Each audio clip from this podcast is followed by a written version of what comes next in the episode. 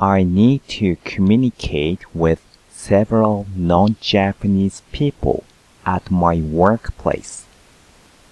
In order to work more efficiently with them, I'm trying to improve my English.